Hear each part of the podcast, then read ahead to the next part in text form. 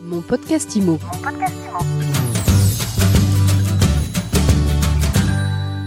Bonjour et bienvenue dans ce nouvel épisode de mon podcast IMO. On parle conjoncture. Aujourd'hui, on fait un état des lieux du ralentissement.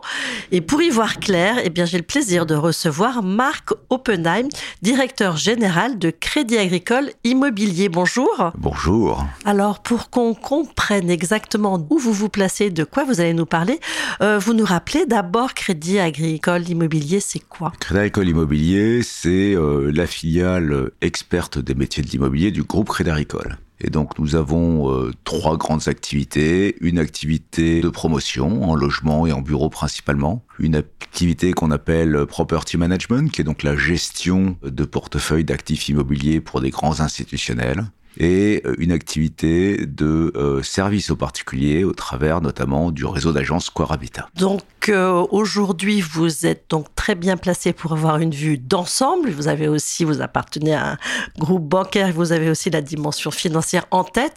Comment il se porte le marché? Il est très perturbé le marché.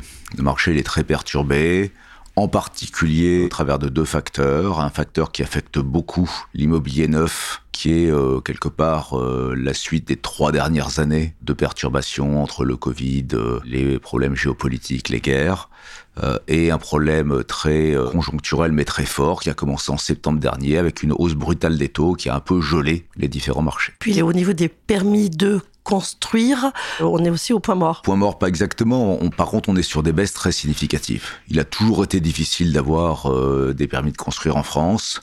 Depuis trois ans, c'est particulièrement difficile. Donc ça, c'est euh, un sujet qui nous touche tous. On est aujourd'hui en train de dire qu'on a euh, des baisses de 15, 20, 30, 35% selon les endroits des permis de construire octroyés par les municipalités. Et ça, c'est une accélération en France euh, d'un problème structurel qui euh, pénalise les Français puisque c'est la création euh, des logements de demain. Alors, comment vous l'expliquez, vous? Sociologiquement, c'est quoi? Bah, C'est toujours, quand on a un problème compliqué, la conjonction de plein de facteurs. Il y a un facteur un peu historique qui est la réticence à avoir des nouveaux voisins. En France, ça a toujours été un petit peu marqué. Et les maires, ils sont sensibles, hein, c'est normal, ils sont en phase avec leur électorat. Un problème qui est un peu plus technique, dont on comprend pas forcément euh, quand on le regarde de l'extérieur pourquoi. Mais pour un maire, euh, des nouveaux habitants, c'est euh, des coûts en plus dans le budget de la municipalité. Et dans l'équilibre de la fiscalité locale, c'est pas les recettes équivalentes. Et donc entre l'État central, la région, le département et le maire, le maire qui a le stylo, bah, il n'a pas forcément un intérêt à accorder des permis de construire. Puis un troisième facteur, c'est que même quand on a un permis de construire, depuis 3-4 ans, on a des hausses de coûts très importantes et des difficultés d'approvisionnement qui fait que les équilibres économiques pour faire un bon programme bah, sont plus difficiles. Et puis la réglementation aussi, toutes les réglementations auxquelles vous êtes soumises qui ont alourdi le coût? J'ai un point de vue un tout petit peu plus modéré euh, sur ce point-là. Oui, c'est le cas. Euh, tous les 10-15 ans, on franchit un palier un peu significatif dans les exigences euh, des logements neufs. Le dernier en date, euh, qui date euh, d'il y a 15 ans, ça s'appelait la RT 2012. Les trois premières années, tout le monde a eu un petit peu de mal à s'ajuster hein, pour trouver les bonnes manières de faire. Et là, on est rentré dans un nouveau palier qui s'appelle la RE 2020. Et on est depuis 2-3 ans, et je pense que ça va durer encore un an ou deux, dans l'ajustement technique de tous les acteurs du bâtiment, des fabricants de matériaux, des entreprises qui construisent des promoteurs, bah pour se dire comment on fait. Quelque part, si on prend un point de vue citoyen, ces paliers qu'on fait sont tout à fait nécessaires. Ce qui est un peu compliqué, c'est des euh, calendriers de mise en œuvre qui sont toujours un peu trop contraignants et pas toujours très très bien anticipés de la part des pouvoirs publics. Surtout quand ça arrive à un moment où les taux explosent et que le pouvoir euh, d'achat euh, immobilier des Français est en souffrance. Oui, c'est sûr. Bon, après, je suis pas sûr que ça arrivera jamais à un bon moment. Un palier réglementaire un peu important. Mais c'est sûr qu'en ce moment, ça s'ajoute à tous les autres difficultés que nous avons. Pour qu'on comprenne bien concrètement, vous il y a des programmes que vous avez du mal à vendre, ou vous n'arrivez plus à construire oh, Je pense que ça dépend de, chaque acteur, de son degré d'ambition, de son degré de prudence. La commercialisation ralentit, mais elle est là. Vous vendez encore des programmes neufs Bien sûr, et on en lance. C'est juste un rythme qui euh, s'est fortement ralenti depuis septembre l'année dernière, de manière un peu mécanique. Hein, quand il y a 4% de plus euh, sur euh, les crédits immobiliers, bah, ça ralentit le pouvoir d'achat, et puis les gens sont quand même dans le doute, parce qu'on se pose tous des questions quand ça change très brutalement. Donc le temps qu'on s'ajuste, le temps qu'une famille qui a des projets d'agrandissement ou un bébé en route se dise bah, quel projet de vie je vais avoir, ça met quelques mois. La baisse des ventes, vous la chiffrez à combien chez vous? Un peu difficile à dire parce qu'on est sur des, euh, des cycles qui sont pluriannuels, donc au trimestre, ça veut pas dire grand-chose. Je dirais qu'on est sur, euh, sur des baisses de 15-20%. Est-ce que les prix baissent dans la même euh, proportion? Non, les prix baissent pas beaucoup.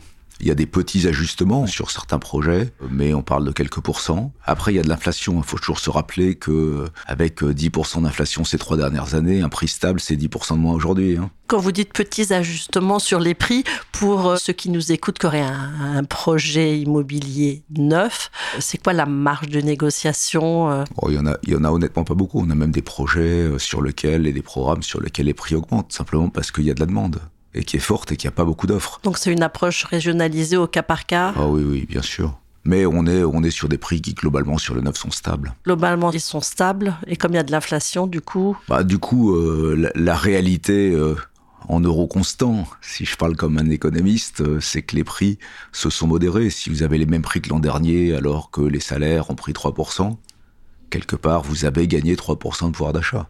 Donc là, on parlait du neuf. Vous êtes aussi aux premières loges sur le marché de l'ancien avec, avec Square Habitat. Euh, comment y vont vos agents immobiliers? Parce que là aussi, euh, la situation s'est durcie. Je veux dire, on a exactement le même phénomène. C'est-à-dire que les mensualités pour euh, un crédit donné au même montant ont augmenté, augmenté significativement avec la hausse des taux. Et donc, il faut que les projets des familles s'ajustent. La difficulté qu'on a, c'est que, un, il n'y a pas beaucoup de stock neuf à l'offre on construit moins. Et donc le marché du neuf, qui est l'entrée dans les parcours résidentiels, s'est fortement restreint depuis deux ans. D'ailleurs, on le voit bien, c'est que en bout de la chaîne, euh, le marché de la location, c'est dur. Et c'est simple, si on n'approvisionne pas le marché en nouveaux biens, euh, en bout, euh, voilà. deuxièmement, les familles sont en train d'ajuster leurs projets d'acquisition. On le voit sur un an. Les gens qui ont un projet d'acquisition achètent. Par contre, ils n'achètent pas la même chose. Comme leur budget s'est restreint, ils achètent un peu plus petit, un peu plus loin, avec un peu plus de travaux à faire. Et le temps que le débat familial se tienne pour se dire qu'est-ce qu'on fait, bah, ça met quelques mois. Donc il y a un ralentissement. C'est indéniable. Il y a combien d'agences dans le réseau Square Habitat aujourd'hui et possiblement combien de, de fermetures? On n'a pas envisagé de fermeture d'agences. Les ralentissements, ça existe dans la vie économique. Les Square Habitat, en plus de ça, ont plusieurs activités. Elles ne font pas que de la transaction dans l'ancien et dans le neuf. Elles font aussi de la gestion locative ou une activité de syndic. Nous n'avons pas envisagé de fermeture d'agence. Dernière question, vous avez traversé d'autres crises euh, de l'immobilier. Comment vous qualifierez celle-ci? Qu'est-ce qu'elle a de particulier? Est-ce qu'elle est plus ou moins inquiétante que par exemple celle des subprimes ou celle de 96 La crise des subprimes a assez peu touché la France. Hein. C'était une crise américaine. En France, on a eu un ralentissement qui a duré deux trimestres, qui était compliqué, hein, parce que on s'est posé la question de ce qui allait se passer, puis finalement au bout de deux trimestres, la vie a repris. Euh, la crise de 96, euh, elle est quand même assez ancienne, donc dans un contexte complètement différent, donc euh, je vais pas la commenter. Ce qu'elle a de particulier, cette crise, c'est sa soudaineté, parce que c'est un choc qui s'est produit sur quelques trimestres. Si les choses se stabilisent, ma foi, mon pronostic, c'est que on va la digérer euh, dans les mois qui viennent. Est-ce qu'ils ont raison, tous ces, syndicats, ces, fédérations qui parlent de crise historique, qui inquiètent aussi euh, un petit peu les, ménages? Oui, oui, parce que le choc, il est brutal. Après, euh, tout est une question de, durée. Si d'ici quelques mois tout ça se régule, on aura accumulé un peu de retard dans, je veux dire, la fabrication des logements dont les Français ont besoin. si ça dure longtemps, on empire un mal logement qui est un problème fondamental pour la nation. Et vous, votre scénario à vous, vous êtes d'un naturel optimiste? Je suis assez raisonné, voilà. Donc euh, je, méfie de la sinistrose parce que euh, je pense que ça n'a pas lieu d'être. Maintenant, le choc, il est brutal. Et donc, il faudrait pas que ça dure. Les pouvoirs publics peuvent faire quelque chose pour euh, aider? Vous y croyez encore à ça? Oui, bien sûr, j'ai toujours confiance en l'état de notre pays. Merci beaucoup Marc Oppenheim. Je rappelle que vous êtes directeur général de Crédit Agricole Immobilier. Merci beaucoup. Et je vous dis à très vite pour un nouvel épisode de mon podcast IMO à écouter tous les jours sur MySuite IMO et sur toutes les plateformes. Mon podcast IMO. Mon podcast